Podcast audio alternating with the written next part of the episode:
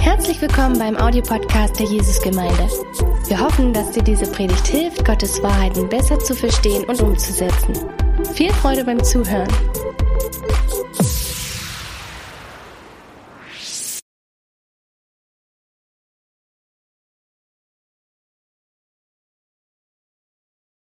Mein Name ist, für alle, die mich nicht kennen, Thomas Neumann. Ich gehöre mit zum ältesten Team hier in der Jesusgemeinde. Und ich möchte mit euch äh, heute die, ein Stück der Weihnachtsgeschichte lesen und darüber nachdenken. Und ich werde zuerst äh, lesen aus dem äh, Lukas-Evangelium Kapitel 1, Vers 26 bis 38. Und da geht es um die Ankündigung der Geburt Jesu. Im sechsten Monat aber wurde der Engel Gabriel von Gott in eine Stadt von Galiläa mit Namen Nazareth gesandt, zu einer Jungfrau, die einen Mann namens Josef aus dem Hause Davids verlobt war. Und der Name der Jungfrau war Maria. Und er kam zu ihr hinein und sprach, sei gegrüßt, Begnadete, der Herr ist mit dir. Sie aber wurde bestürzt über das Wort und überlegte, was für ein Gruß dies sei. Und der Engel sprach zu ihr, fürchte dich nicht, Maria, denn du hast Gnade bei Gott gefunden. Und siehe, du wirst schwanger werden und einen Sohn gebären, und du sollst ihm seinen Namen Jesus nennen. Dieser wird groß sein und Sohn des Höchsten genannt werden. Und der Herrgott wird ihm den Thron seines Vaters David geben und er wird über das Haus Jakob herrschen in Ewigkeit. Und seines Königtums wird kein Ende sein. Maria aber sprach zu dem Engel, wie wird es zugehen, da ich von keinem Mann weiß? Und der Engel antwortete und sprach zu ihr, der Heilige Geist wird über dich kommen und die Kraft des Höchsten wird dich überschatten. Darum wird auch das Heilige, das geboren, geboren werden wird, Sohn Gottes genannt werden. Und siehe, Elisabeth, deine Verwandte, auch sie erwartet einen Sohn in ihrem Alter. Und dies ist der sechste Monat bei ihr, die, die unfruchtbar genannt war. Denn kein Wort, das von Gott kommt, wird kraftlos sein. Oder andere Übersetzungen heißen, bei Gott wird kein Ding unmöglich sein. Maria aber sprach, siehe, ich bin die Magd des Herrn, es geschehe mir nach deinem Wort. Und der Engel schied von ihr. Und noch zwei Verse aus dem zweiten Kapitel. Und es geschah, als sie dort waren, wurden ihre Tage erfüllt, dass sie gebären sollte. Und sie gebar ihren erstgeborenen Sohn und wickelte ihn in Windeln und legte ihn in eine Krippe, weil in der Herberge kein Raum war.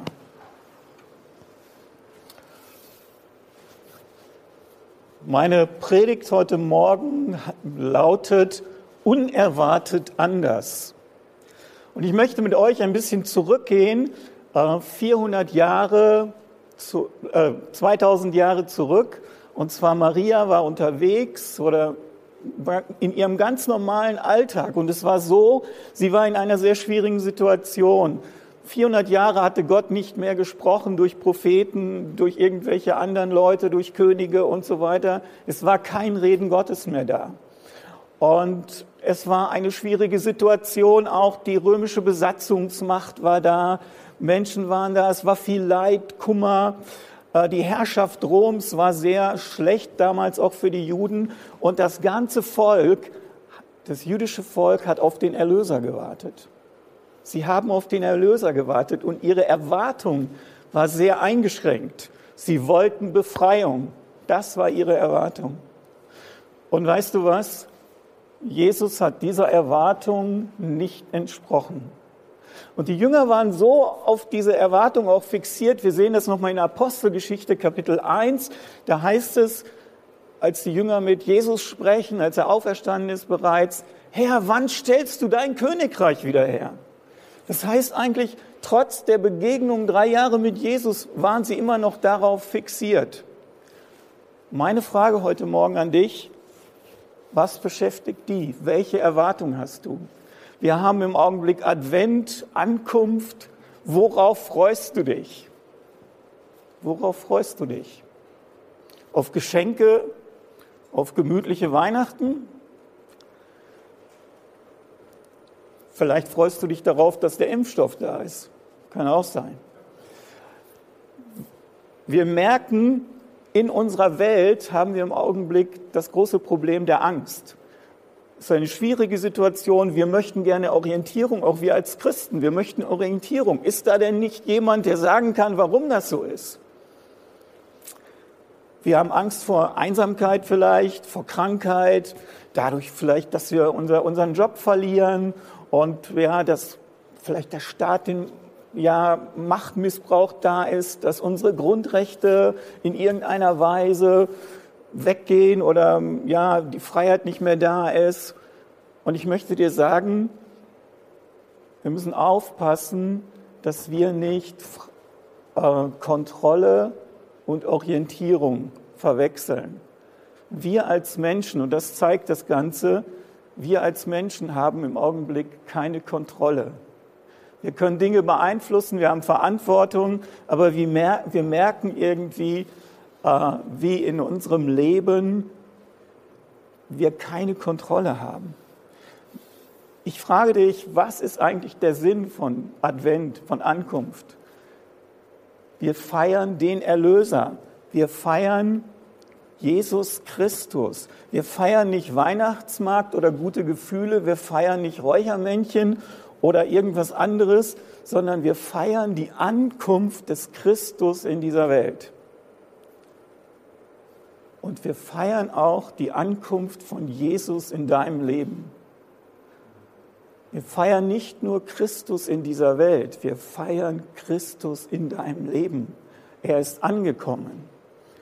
Und ohne ihn gibt es keine keine Erlösung. Ohne ihn gibt es keine Möglichkeit, zu Gott zu kommen. Und wir können das lesen in Jesaja Kapitel 9, Vers 5 und 6. Da heißt es, denn uns wurde ein Kind geboren oder ein Sohn geboren. Ein Sohn ist uns gegeben. Die Herrschaft ruht auf seiner Schulter.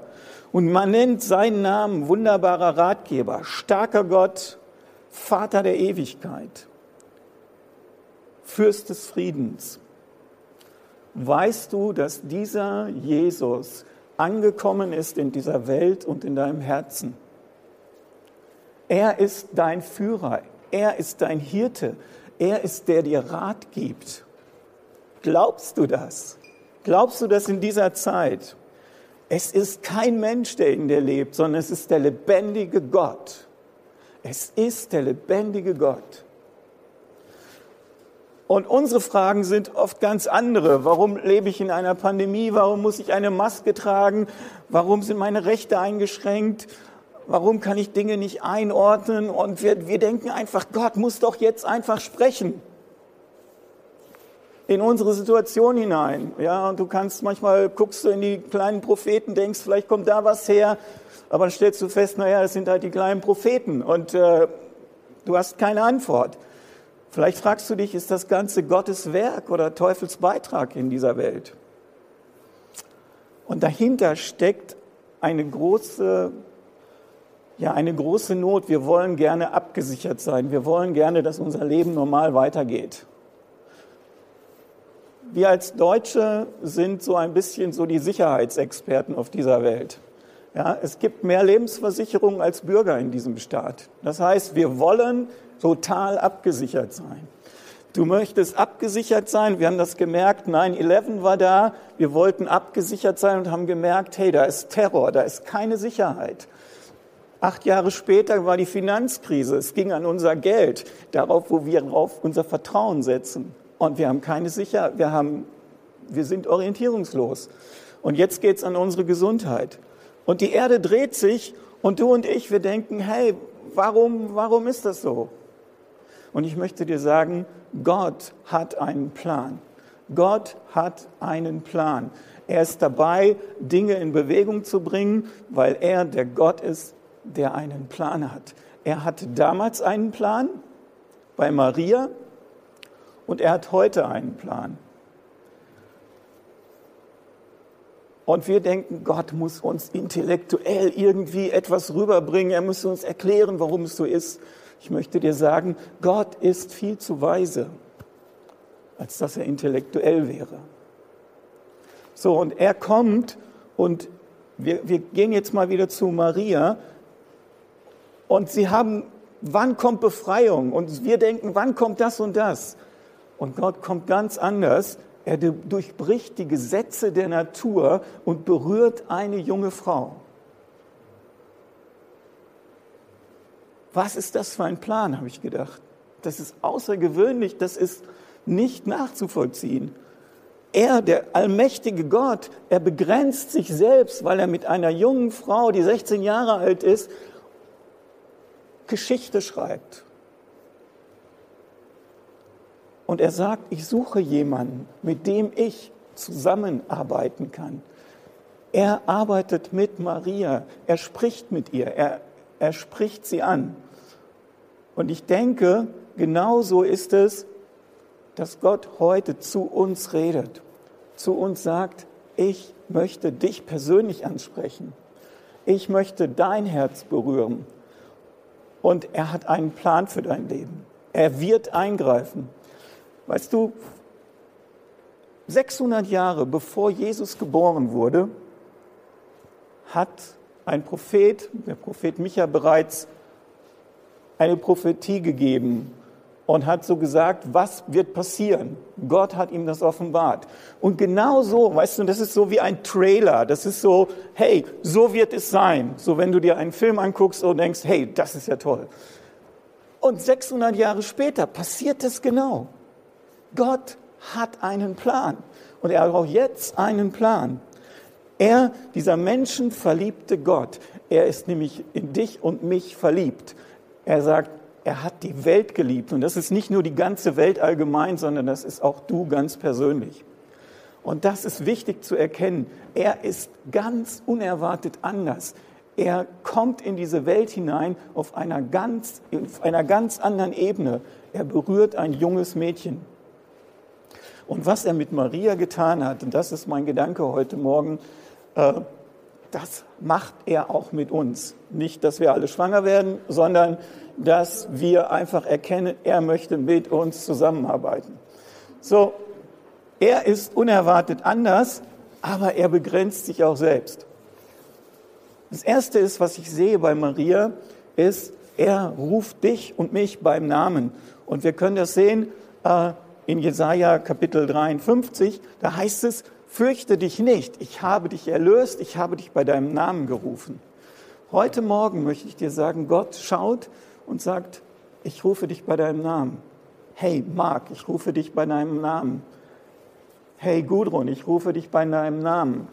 Hey Christoph, ich rufe dich bei deinem Namen. Das heißt, er redet persönlich zu uns. Er möchte persönlich mit uns reden. Und das ist diese Zeit, die wir nutzen sollten.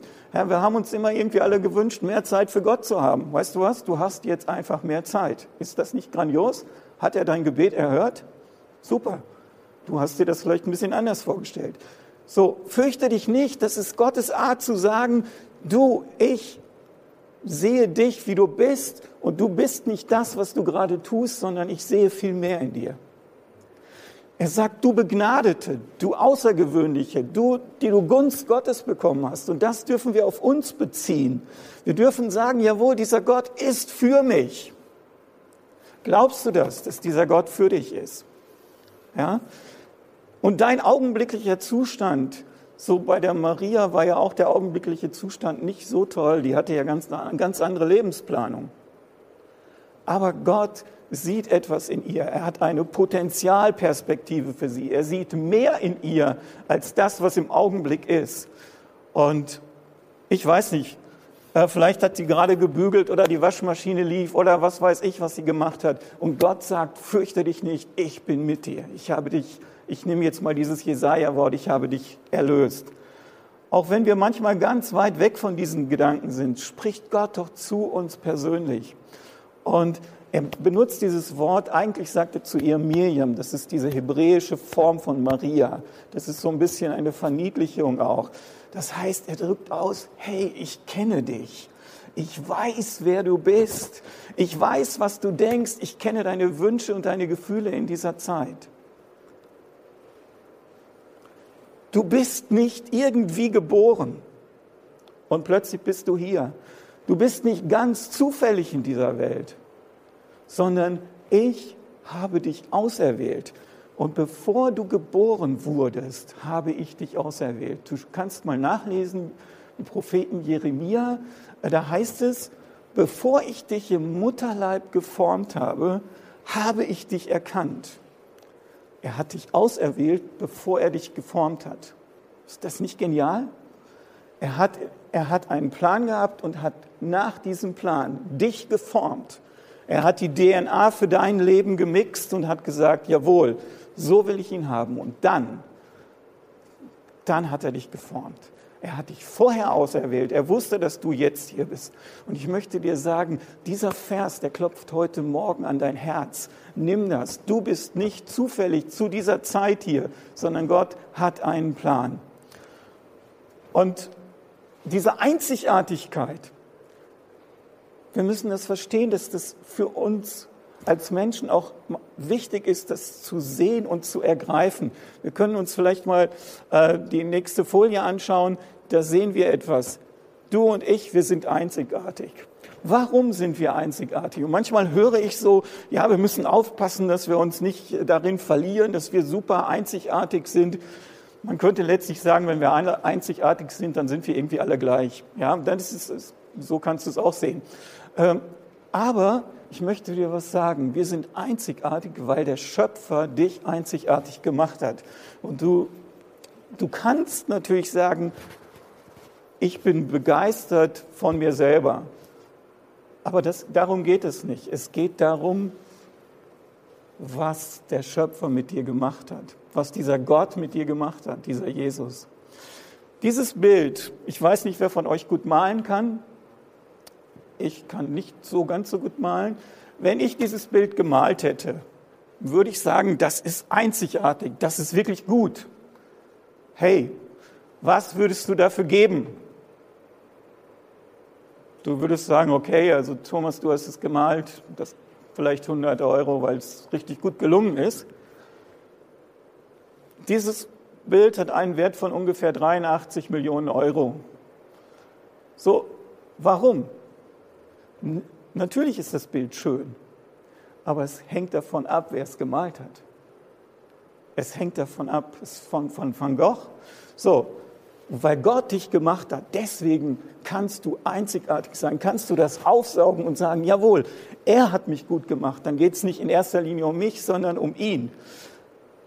Aber er sagt auch, ich habe dich in meine Hand gezeichnet.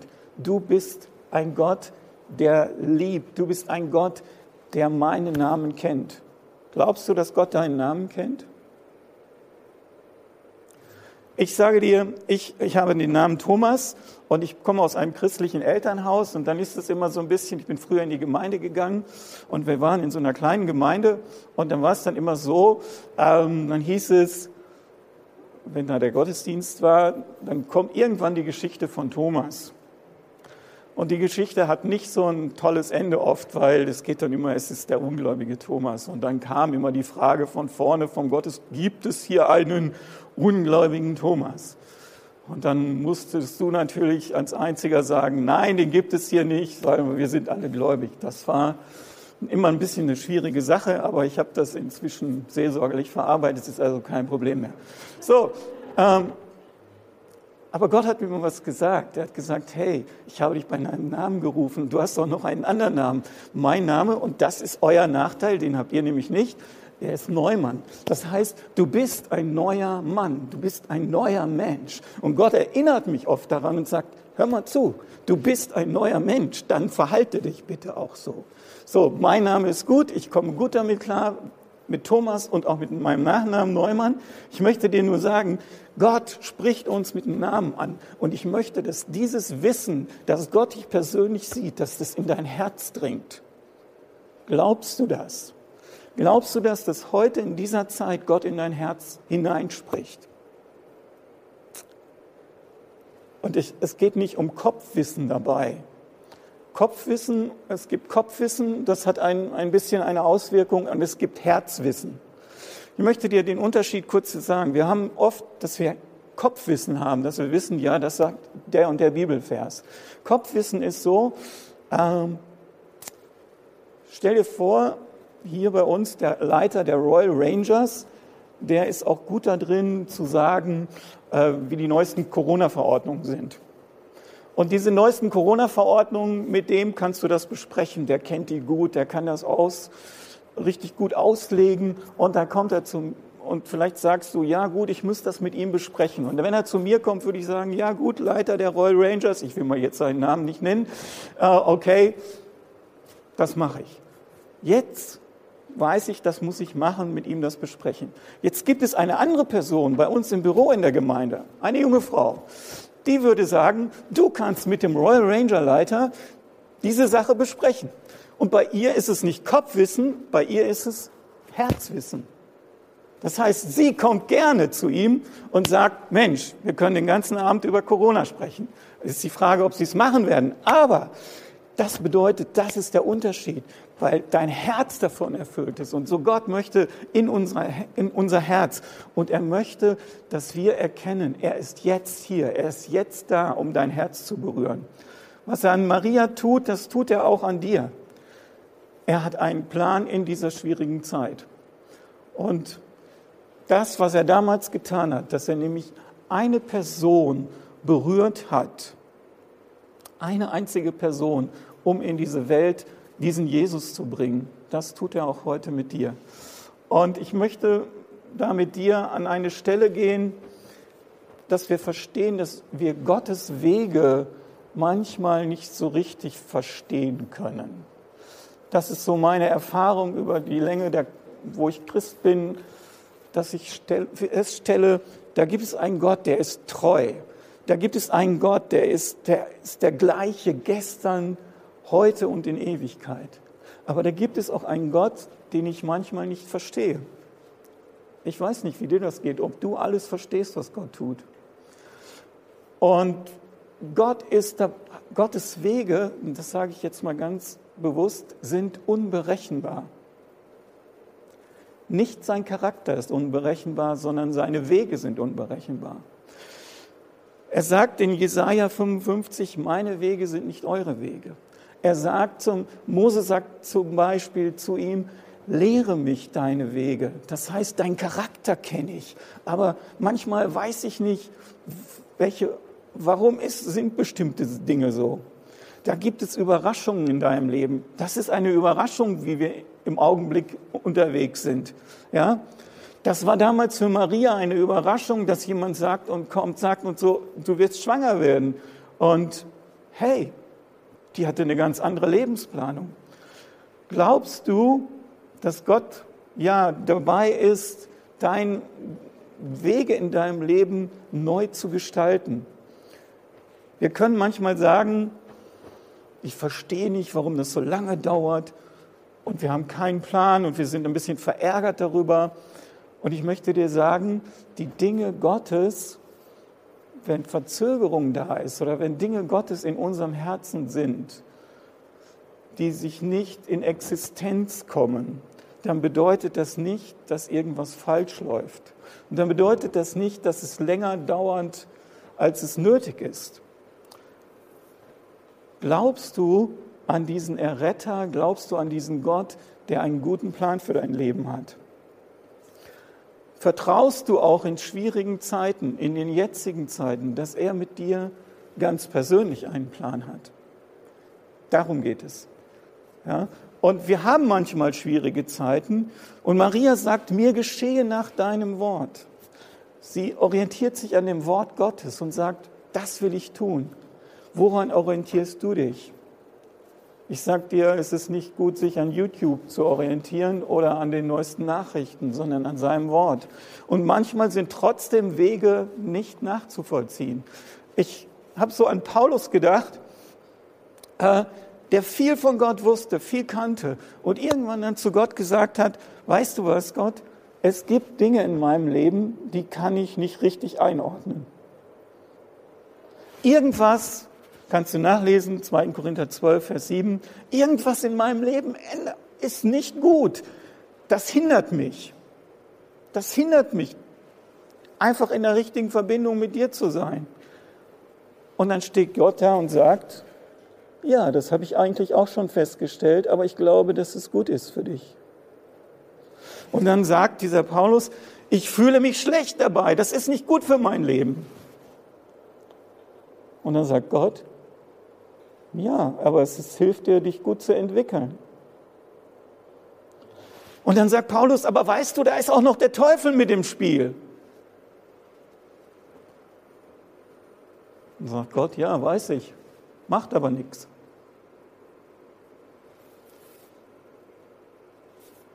Und dann sagt Paulus noch, es bereitet mir sehr viel Schmerz. Kennst du solche Situationen, wo dir Dinge sehr viel Schmerz bereiten? Und Gott sagt, weißt du was, Paulus, ich habe dich noch nie so viel beten sehen. Ich werde dir den Schmerz nicht nehmen, aber ich werde dir Gnade geben, damit umzugehen. Glaube und Vertrauen bedeutet für mich auch in dieser Zeit nicht sehen, nicht verstehen, nicht wissen manchmal, was los ist und zu ihm zu sagen, bei Gott ist kein Ding unmöglich. Nichts, sagt die Bibel, von dem Gesagten wird, wird vergehen. So, so heißt es, so spricht er zu, zu Maria. Weißt du, wenn, wenn du durchs Wasser gehst, wenn du durch Stürme gehst, dann ist er da. Wenn du einsam bist, wenn du leidest, wenn du krank bist, dann ist er da. Wenn du weinst, wenn du trauerst, wenn du nicht mehr weiter weißt, dann ist er da. Glaubst du das? Weißt du das? wenn alles gegen dich erscheint, dann ist er da. Er sagt, ich werde nicht von dir weichen. Ich werde nicht von dir weichen. Ich möchte, dass das heute Morgen tief in dein Herz geht. Ich werde nicht von dir weichen. Und traust du dem Schöpfer des Universums, traust du demjenigen zu, der, die, der den Kosmos in seinen Händen hält, der, der sagt, ich halte die Sonne an, ich, ich, äh, ich bin derjenige, die, ja, der einfach Grenzen aufsteckt für das Meer. Dieser Gott lebt in dir. Dieser Gott lebt in dir. Und dieser Gott sagt, ich habe deine Haare gezählt. Glaubst du, dass dieser Gott mit dir ist? Glaubst du, dass er in dieser Zeit etwas mit dir vorhat? Die Frage ist, was hat er mit dir vor? Ich möchte euch eine Folie, und zwar ist es die Folie aus Micha, das ist die sechste Folie, Micha Kapitel 4, Vers 9. Da heißt es, ein Vers, jetzt aber, warum schreist du denn so laut? Ist denn kein König bei dir? Ist denn kein König in dir?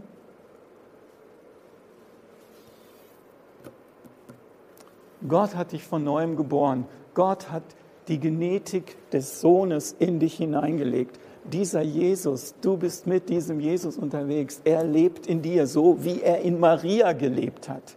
Das ist die Aussage eigentlich für uns. Es geht nicht nur darum, sich zu freuen, dass das passiert ist. Natürlich ist das gut. Aber das Gleiche hat er mit uns getan. Er hat dich von neuem geboren. Er hat den Christus in dich hineingeboren.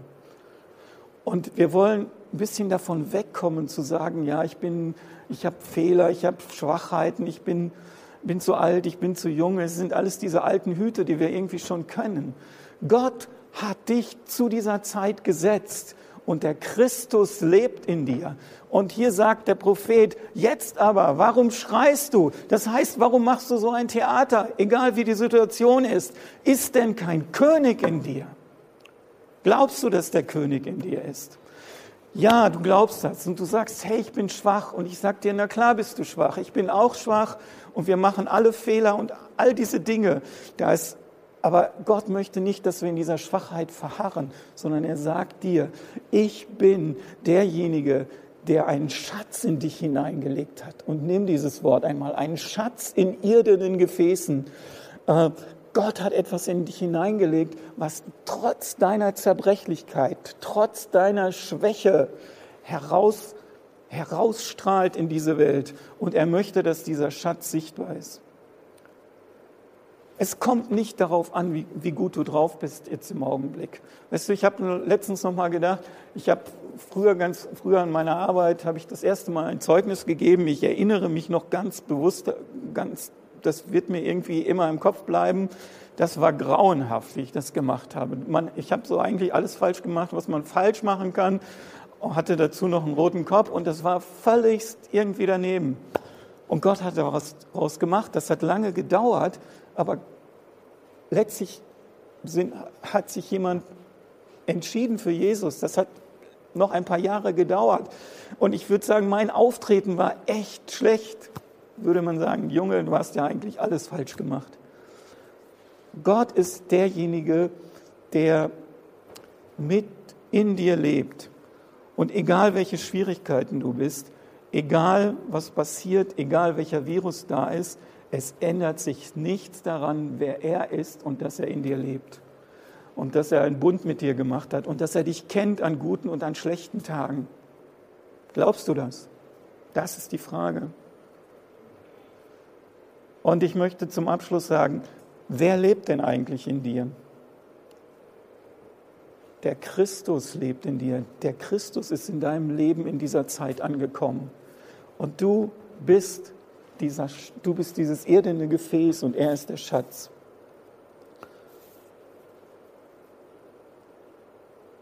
Wie denkst du selber von dir? Wie denkst du selber von dir? Bist du ein geretteter Sünder?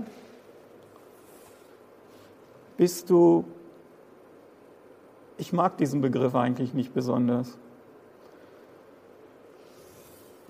Du bist Natürlich sind wir gerettete Sünder, aber wir sind Heilige, denn der Christus lebt in uns. Weißt du, ich bin seit 40 Jahren verheiratet, aber ich sage ja auch nicht, ich bin verheirateter Single, sondern ich bin verheiratet. Ich, der Christus lebt in mir.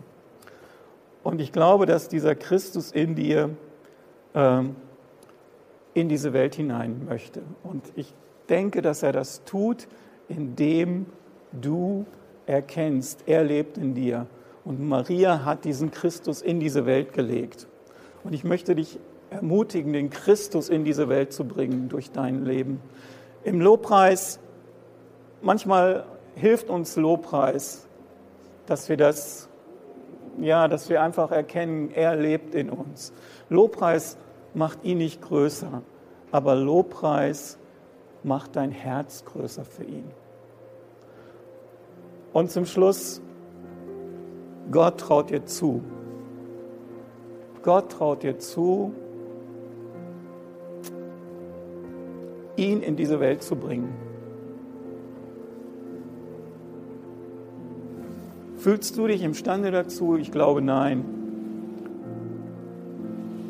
Ist der Heilige Geist bei dir? Ich glaube ja. Fühlst du dich immer gut dabei? Nein. Aber er ist da und er möchte, dass du wie Maria ihn in diese Welt bringst, in dieser Zeit. Der Christus kommt in die Welt durch dich. Ich will dir oder dich ermutigen heute Morgen, einfach zu sagen, hier stehe ich, hier bin ich, ich will neu verstehen, was es bedeutet, dass der Christus in mir lebt dass ich den Christus in mir trage wie Maria und dass ich ihn in diese Welt bringe. Ich möchte zum Abschluss für uns beten und ja, das einfach so wir sehen und erkennen, wer in uns lebt. So, Heiliger Geist, ich bete, dass du kommst mit deiner Macht und mit deiner Kraft, mit deiner Stärke und ja, dass du da, wo Menschen heute Morgen einfach am Boden zerstört sind, dass du ihnen Kraft gibst, dass sie innerlich aufstehen und sagen, jawohl, dieser Jesus lebt in mir. Dass du, Heiliger Geist, kommst und da zu älteren Leuten sprichst, Herr, die vereinsamt sind, die müde sind, dass du ihnen, zu ihnen redest und sagst, ich bin bei dir, ich helfe dir. Und ich bete für junge Leute, für Teenager, die da sind und die in dieser Welt äh, ja, dich vertreten, dass du ihnen Mut und Stärke gibst. Und ich bete, Geist Gottes, dass du uns bewegst, dass wir erkennen, wir leben mit dir und du äh, machst Geschichte mit uns. Jetzt in dieser Zeit. Gott macht nicht nur mit deinen Gaben etwas, sondern er macht auch etwas mit deinem Leben. Er schreibt mit deinem Leben Geschichte in dieser Zeit. So, ich bete, dass du das glaubst von ganzem Herzen und ja, dass so die Kraft Gottes in deinem Leben heute an diesem Tag sichtbar wird und darüber hinaus in dieser ganzen Weihnachtszeit. Amen.